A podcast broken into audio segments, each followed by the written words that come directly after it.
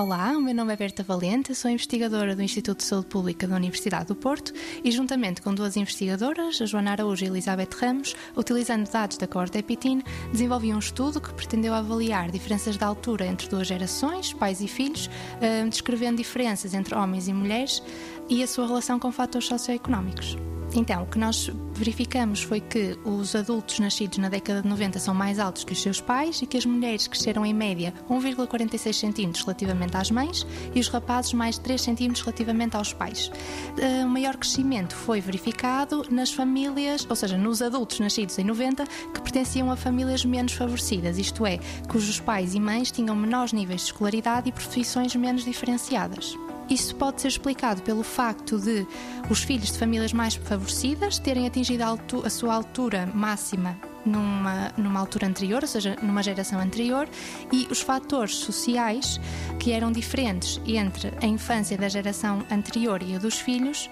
tivesse permitido que os filhos de famílias menos favorecidas tivessem atingido um maior crescimento. Isto quer dizer que os filhos de famílias menos favorecidas podem ter tido uh, acesso a fatores determinantes para o seu crescimento, como melhor uh, acesso a cuidados de saúde, uma nutrição adequada e também o melhor acesso ao ensino. Importa também ressalvar que esse crescimento não foi igual entre homens e mulheres e uh, próximos passos para a investigação futura pode ser tentar compreender se realmente as mulheres não cresceram tanto devido realmente a fatores genéticos e biológicos ou se a componente ambiental influencia de forma diferente homens e mulheres. 90 Segundos de Ciência é uma produção conjunta Antena 1, ITQB e FCSH da Universidade Nova de Lisboa, com o apoio da Nova Artis.